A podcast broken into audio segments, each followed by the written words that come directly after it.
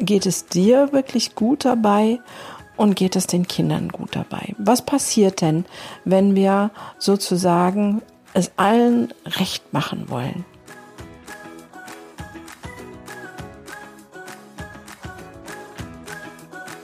Hallo und herzlich willkommen zu meinem Podcast.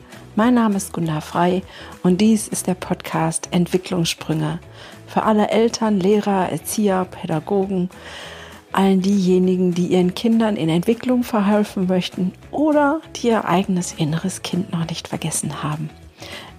Schön, dass du wieder dabei bist. Das heutige Thema, da geht es um Erwartungen anderer. Was machen die mit mir? Wie werde ich die vielleicht los? Und was machen die mit dem Kind, mit welchem ich lebe oder arbeite?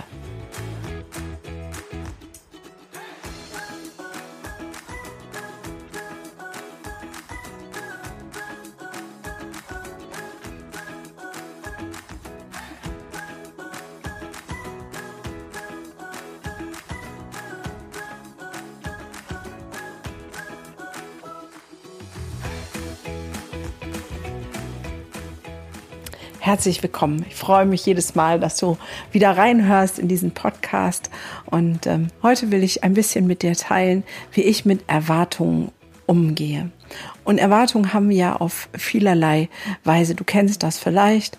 Gerade als Frau, wenn du eine Frau bist, dann sitzt du am Tisch, dein Kind sagt etwas, dein Mann sagt etwas anderes, es gibt Erwartungen von rechts und von links, die fangen an, ein kleines ähm, Stell dich ein an Kommunikation hinzukriegen, man nennt das auch Diskussion. Und irgendwann kommen die erwartungsvollen Auf Augen in deine Richtung und sagen, mach du doch jetzt mal was. Der Partner guckt einen an mit, Jetzt sprich doch mal ein Nachtwort, du musst es doch genauso sehen wie ich. Und das Kind guckt an nach dem Motto, Mama, du bist doch auf meiner Seite. Und schon steht man mitten im Feld der Erwartungen. Im beruflichen Kontext ist es auch wunderbar.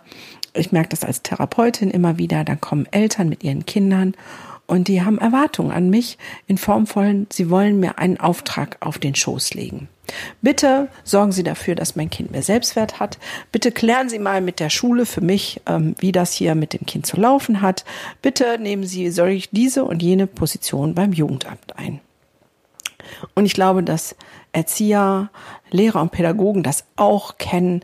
Dann kommen die Eltern mit der Erwartung, was denn sozusagen die Kinder im Kindergarten in der Schule lernen müssen, was Lehrer bitteschön zu leisten haben an Betreuung, an ähm, Kontrolle, an ja, an so vielerlei Dingen und man steht immer zwischen allem, weil wenn man zu Hause zwischen Kind und Partner steht, dann steht man im Beruf oft zwischen sozusagen Erwartungen des Kindes, vielleicht sogar des, der, der Eltern. Und dann kommt noch die Erwartung von den Kollegen und dem Chef hinzu.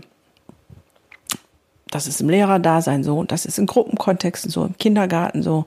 Da habe ich es dann noch verhältnismäßig leicht, weil ich ja mit mir alleine Chef bin und sage, naja, dann entscheide ich das halt so. Es ist dann meine persönliche Entscheidung so viele verschiedene Erwartungen. Die Frage ist jetzt, wie können wir gut damit umgehen und was macht das denn vor allem mit den Kindern? Um mit diesen Erwartungen gut umgehen zu können, muss ich sie erstmal klar haben. Das heißt, es geht darum, achtsam zu sein und das herauszufinden. Meistens nährt sich das in einem komischen Gefühl. Also diese Situation, wir sitzen am Essenstisch ähm, und der eine sagt so und der andere so und man fühlt sich wie zwischen den Stühlen. So, dann wäre es der erste Schritt hinzugucken, okay, was für Erwartungen sind denn gerade im Raum? Das ist noch ein bisschen komplizierter als im beruflichen Kontext. Da sind Erwartungen oft ganz klar formuliert. Aber auch da muss ich reinfühlen. Also ich als Therapeutin bin ja immer für die Kinder und Jugendlichen, die kommen ja zu mir. Also meine Auftraggeber sind die Kiddies. Und wenn dann die Eltern kommen mit der Erwartung zu sagen, ähm, ich möchte aber, dass mein Kind dieses oder jenes lernt, dann mache ich für mich immer Folgendes. Ich nehme das auf und dann spreche ich mit dem Kind, was das Kind denn von mir möchte, wobei ich ihm helfen soll. Und wenn das ganz weit auseinander klafft, dann thematisiere ich das. Meistens mit dem Kind, weil das ist ja mein Auftraggeber auf kindgerechte Art und Weise, keine Sorge. Ich werde keinen Keil zwischen ähm, Eltern und Kinder schieben. Aber es geht auch darum zu sagen, weißt du was, ich bin für dich da und ich bin hier nicht der verlängerte Arm von Mama oder Papa. Und wenn die denken, dass das zu Hause so und so laufen zu muss, heißt das für mich das noch lange nicht, sondern ich will gucken, was dir gut tut, was brauchst du, damit es dir so richtig gut geht. So, das heißt, man muss die Felder klar haben. Und da habe ich auch andere, gerade weil ich viele Pflegefamilien begleite und betreue, wo oft die Erwartung an mich herangetragen wird, hier bitte, das bitte ähm, beim Jugendamt diese und jene Stellung beziehen. Und das Jugendamt hat wieder eine andere Erwartung an mich und sagt, nee, nee, also Sie müssen jetzt dafür sorgen, dass so und so.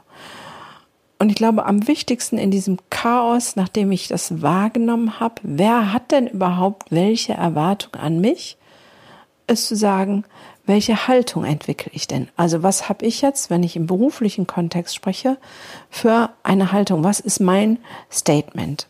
Mein Statement, habe ich gerade schon versucht ein bisschen darzustellen, ist, ich bin für das Kind da. Mein Auftraggeber ist das Kind. Und ich sage es mal mit anderen Worten, ich lasse mich nicht vor den Karren des Jugendamtes und auch nicht vor den Karren der Eltern spannen. Das hatte auch schon mal zur Folge, dass eine Therapie von einem Elternpaar beendet wurde und die das auch irgendwie gar nicht lustig fanden und mir eine fette negative Bewertung bei Yameda reingehauen haben. Aber auch das ist ja was, wo ich meine Haltung entwickle und sage, was kostet mich das und was bin ich bereit, mir diese Haltung kosten zu lassen. Habe ich das für mich klar, welche Haltung, welche Position ich einnehme bei mir in meinem Job. Und es ist auch im Lehrerkollegium oder unter den Kollegen bei einer Kita im Erzieherbereich oder als Pädagoge in Gruppen. Da habe ich ja, muss ich auch fragen, welche Haltung nehme ich ein? Und dann kann das sein, dass ich mich mal sozusagen mit den Kollegen anlege in Form von, da gibt es eine Meinungsverschiedenheit und wir müssen mal gucken, wie wir da miteinander klarkommen. Im privaten Bereich, also im häuslichen, der Familie ist es genau das Gleiche. Es ist die Frage, welche Haltung habe ich? Wenn ich die Idee habe, ich bin der Friedensstifter, der Vermittler, das Engelchen, das immer alle Wogen glättet und sagt, ja, da und da und ich ähm, löse alle Konflikte und ich sorge dafür, dass hier immer alles in Frieden ist, dann ist das eine Haltung. Aber dann hast du auch den Job, das angenommen dann alle Erwartungen immer erfüllen zu wollen und dann auch zu müssen. Die Frage ist, geht es dir wirklich gut dabei und geht es den Kindern gut dabei? Was passiert denn, wenn wir sozusagen es allen recht machen wollen? Wenn ich jetzt aus Kindsicht gucke, im therapeutischen Kontext und sage, okay, ich will es den Eltern recht machen, ich will es dem Kind recht machen und vielleicht noch ähm, den Lehrern, die an mich herankommen. Was meinst du, wird es ein gutes therapeutisches Miteinander geben? Ich glaube nicht, weil das Kind sich nicht klar sozusagen geschützt, sicher und geborgen fühlt und auch nicht gut unterstützt, weil es immer befürchten muss, dass ich dann dem anderen mehr Raum schenke als ihm.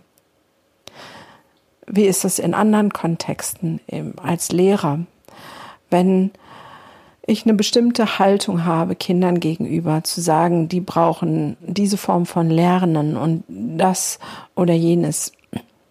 Und ähm, ich knicke ein und verkörper das so und dann im nächsten Moment kommt aber die Kollegen, die einem das Leben schwer machen, dann sagt man, ja, nee, okay, machen wir jetzt doch anders. Wie gut meinst du, wird dieses Kind ähm, sich anstrengen und wirklich das Beste auch im Unterricht geben?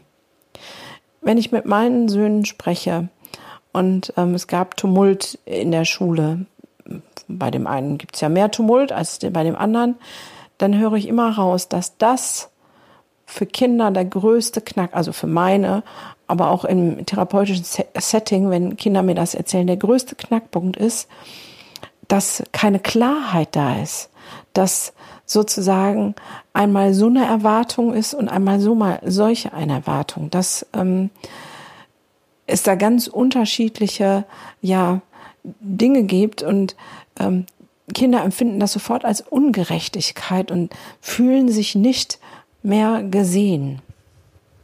Ich habe mit einer Dozentin gesprochen, die Lehrer ausbildet an der Uni und die sagte, das ähm, wäre erschreckend, wenn begleitet auch Referendare, dass wenig Lehrer bereit sind, die Referendare mit reinzunehmen im Unterricht, weil die Angst haben, zu scheinen, ähm, dass andere gucken, was machen die denn da? Und wenn ich Angst haben muss, dass andere gucken, was mache ich denn da, dann ist meine Haltung nicht klar.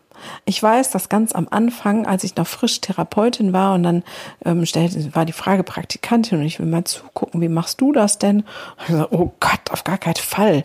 Und dann musste ich Videoaufnahmen anfertigen für meine Traumatherapieausbildung und boah, es war mir völlig unangenehm. Inzwischen habe ich eine ganz klare Haltung, wie ich Therapie mache, wie ich Traumatherapie mache. Und ich mache selbstverständlich Videoaufnahmen. Die Therapeuten in Ausbildung dürfen bei mir in der Therapiestunde dabei sitzen. Ich mache ähm, live äh, sozusagen Behandlungen ähm, innerhalb meiner Traumatherapie-Ausbildung für die Teilnehmer, damit die wissen, wie die Technik gehen. Ähm, das ist alles kein Problem, weil meine Haltung klar ist und ich genau weiß, das will ich, das will ich nicht, das ist mein Fokus, da gucke ich drauf und da gucke ich nicht drauf. Nehmen wir das Kind, was am Küchentisch sitzt und ähm, die Mama oder den Papa erwartungsvoll anguckt, dass er denn jetzt der Part für gegen den anderen was sagt, um ähm, Partei zu ergreifen.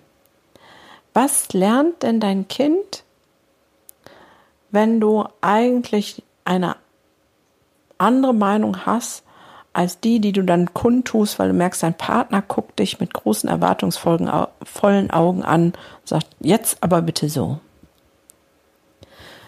Es vermittelt ein ganz krasses Gefühl von Unsicherheit, weil wie kann dein Kind sich deiner Meinung und deiner Fürsorge sicher sein, wenn du vormittags oder mittags so sagst und wenn Papa da ist, dann so sagst?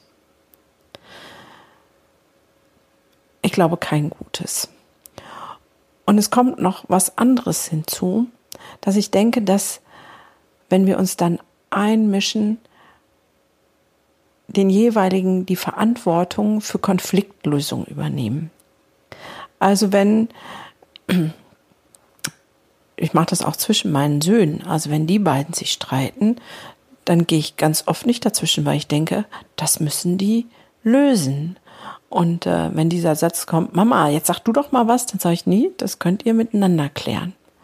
Und ähm, als ich noch verpartnert war, oder wie man das so schön nennt, dann hat mein Partner mich auch angeguckt mit großen, erwartungsvollen Augen, so nach dem Motto, jetzt musst du doch mal mein, meine Stellung beziehen, weil ich habe hier recht. Und mein Sohn guckte mich an und sagte, Mama, warum sagst du denn jetzt nichts? Und ich bin da immer sehr bei mir geblieben und klar geblieben, habe gesagt, wisst ihr was, ihr zwei habt den Tullus hier angefangen, euren Streit, und ihr regelt das. Ich bin da raus. Das heißt, ich mische mich nicht ein und wenn die beiden dann was miteinander beschlossen haben, dann ist das so. Und wenn dann ähm, mein Sohn kommt und oder gekommen ist und sagt, aber der hat jetzt gesagt, ich muss das und das machen, weil ich bei ihm das und das gemacht habe, dann sage ich, ja, dann ist das so. Das ist nicht meine Baustelle, das habt ihr miteinander geklärt. Was macht das dann am Ende? Das macht Sicherheit für alle Beteiligten. Erstmal gibst du deinem Gegenüber die Verantwortung zurück, für seinen Konflikt, den er mit deinem Kind zum Beispiel hat, selber zu sorgen. Und das kann man in alle Bereiche übertragen.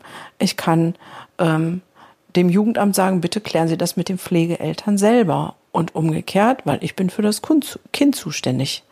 Ähm, wenn es eine fachliche Meinung braucht, dann kann ich gerne die fachliche, ähm, sozusagen das Fachwissen liefern, aber ich mache hier nicht mit in solch einer Diskussion. Und das geht auf allen Ebenen. Und was passiert noch? Es passiert, dass du in deinen Ressourcen und in deinen Kräften bleibst. Weil wenn du auf jedem Kriegsnebenschauplatz, der um dich herum stattfindet, mitmachst, dann kommst du aus deiner inneren Mitte und wirst nicht ja ruhig und gelassen bleiben können. Es gibt so einen netten Spruch, der heißt, wer zu allen Seiten offen ist, der kann nicht ganz dicht sein. Ich glaube, da ist was Wahres dran. Nicht, dass wir nicht offen sein sollen. Ich bin auch ein offener Mensch. Aber diese Erwartungshaltung, die macht uns Menschen oft Probleme. Und ich setze sogar noch einen drauf, gerade wir Frauen, wir leben oft in dem vorauseilenden Gehorsam. Und das finde ich ganz katastrophal fast. Was heißt vorauseilender Gehorsam? Vorauseilender Gehorsam ist, dass ich vorher denke, was der andere denn jetzt möchte, fühlen, denken, für Erwartungen haben könnte. Das heißt, es gibt ja diese klar erwart formulierten Erwartungen, dass äh, Pflegeeltern sagen, so, ich möchte, dass sie äh, beim Jugendamt die und die Stellung beziehen. Die sind ja relativ easy, die durchschauen wir auch sofort. Ja. Und dann gibt es diese stillen Erwartungen. Und gerade wenn wir Menschen gut kennen, dann meinen wir immer genau zu wissen, was der andere meint. Der guckt nur so und wir wissen schon, okay, wenn der so guckt, dann meint er bestimmt so und so und so. Aber wir warten noch nicht mal ab, bis derjenige das gesagt hat. Das heißt, wir entheben ihm schon wieder der Verantwortung und fangen schon an zu rödeln und äh, werden schon aktiv und machen schon. Der Krux an der Sache ist, dass ja ist, selbst wenn wir den anderen Menschen gut kennen, spiegeln wir immer unser eigenes Sein, unsere eigenen Erwartungen mit da rein. Das heißt, dieser vorauseilende Gehorsam hat mindestens zu 30 bis maximal sogar 90 Prozent was mit, damit zu tun, was wir uns vorstellen und erwarten. Und warum reagieren wir schon darauf, ohne dass der andere was sagt. Wir entheben ihm völlig seiner Verantwortung für sein Leben. Warum können wir nicht warten, bis nicht mehr Kulleraugen uns angucken, sondern bis unser Gegenüber sagt, hör mal, Schatz, jetzt werd mal gut, wenn du eingreifst. Weil dann gibt's eine klare Handlungsanweisung, dann kann ich antworten sagen, nee, Schatz, du hast die, den Streit mit deinem Sohn angefangen, dann kannst du den auch beenden. Vorauseilender Gehorsam hilft keinem.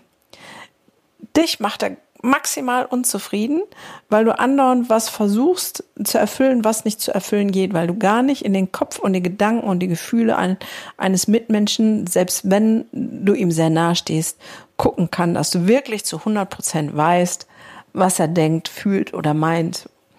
Wir interpretieren hinein. Das heißt, dir geht es schlecht, weil dadurch, dass du hinein interpretierst, machst du etwas, was vielleicht auch gar nicht erwartet wird und kriegst dann auch noch eine blöde Rückmeldung. Die spannende Frage ist, warum machen wir das denn überhaupt? Das habe ich vorhin schon am Anfang erwähnt, da ist dieser Wunsch nach Frieden. Aber kriegen wir dadurch Frieden? Also nehmen wir das Beispiel am Tisch. Du sagst dann, wie dein Partner sagt, ja genau, und das geht gar nicht und deswegen hast du jetzt drei Tage kein Handy. Welchen Frieden hast du denn dann hergestellt? In dem Moment ähm, den Frieden mit deinem Mann, dafür hast du drei Tage Ärger mit deinem Kind. Hm. Nimmst du die andere Variante und ergreifst die Partei deines Kindes und sagst, ähm, ja genau, Schatz, jetzt hab dich doch mal nicht so, das war doch alles gar nicht so schlimm. Der behält sein, behält sein kind, Handy, dann hast du Frieden mit deinem Kind und einen sickigen Ehemann. Hm. Wenn du aber sagst, ey Leute, das ist eure Baustelle, handelt das miteinander aus? Ich bin raus, kann weder das Kind noch das Partner wirklich sickig auf dich sein. Das heißt, du hast die Chance, deine Beziehung zu beiden weiterhin gut zu gestalten. Spannende Betrachtungsweise, oder? Also, ich würde sagen, mach dich mal auf den Weg. Guck mal, welche Erwartungen überhaupt an dich rangetragen werden. Sei achtsam und schau, wo gibt es sozusagen unterschiedliche Erwartungen an dich? Wo gibt es Interessenkonflikte? Und wo gehst du in den vorauseilenden Gehorsam, dass du etwas machst, ohne dass jemand seine Erwartungen wirklich formuliert hat? Und dann schau mal, was dir wirklich gut tut, was deins ist, was deine Haltung ist, was deine Meinung ist, was du wirklich von tiefstem Herzen eigentlich sagen und tun würdest. Und wenn du dazu ein Ja findest, dann kann ich dir versprechen, dass das deinem Kind am allerbesten tust, weil dann bist du der Fels in der Brandung, dann bist du klar und deutlich. Und das ist das, was Kinder brauchen, sozusagen ein paar Leitplanken am Weges, Weges Lebensrand, Lebensweg des, am Rand des Lebenswegs, ach, du weißt, was ich meine, die ihm die Richtung weisen, halten und stützen und helfen, gut im Leben klarzukommen. Und dein Partner oder dein Kollege wird es dir auch danken, diese klare Haltung. Auch da bin ich mir ziemlich sicher. Und wenn dir diese Podcast-Folge Spaß gemacht hat, dann freue ich mich über eine Bewertung oder einen Kommentar auf meinem Instagram-Profil. Und wenn du Lust hast, mehr darüber zu hören, wie Kinder gut ins Leben kommen und was vielleicht ihnen noch helfen kann, dann bist du herzlich eingeladen zu meinem Event Bildungsrevolution, Evolution mit sechs großartigen Speakern, die jeder aus seiner Art und Weise darüber reden werden, Impulsvorträge geben werden, was Kinder wirklich brauchen, damit sie in diesem wunderbaren Leben wunderbar klarkommen. Ich freue mich auf jeden Fall, wenn du dabei bist in Mönchengladbach und ähm, sag bis ganz bald und zum nächsten Mal.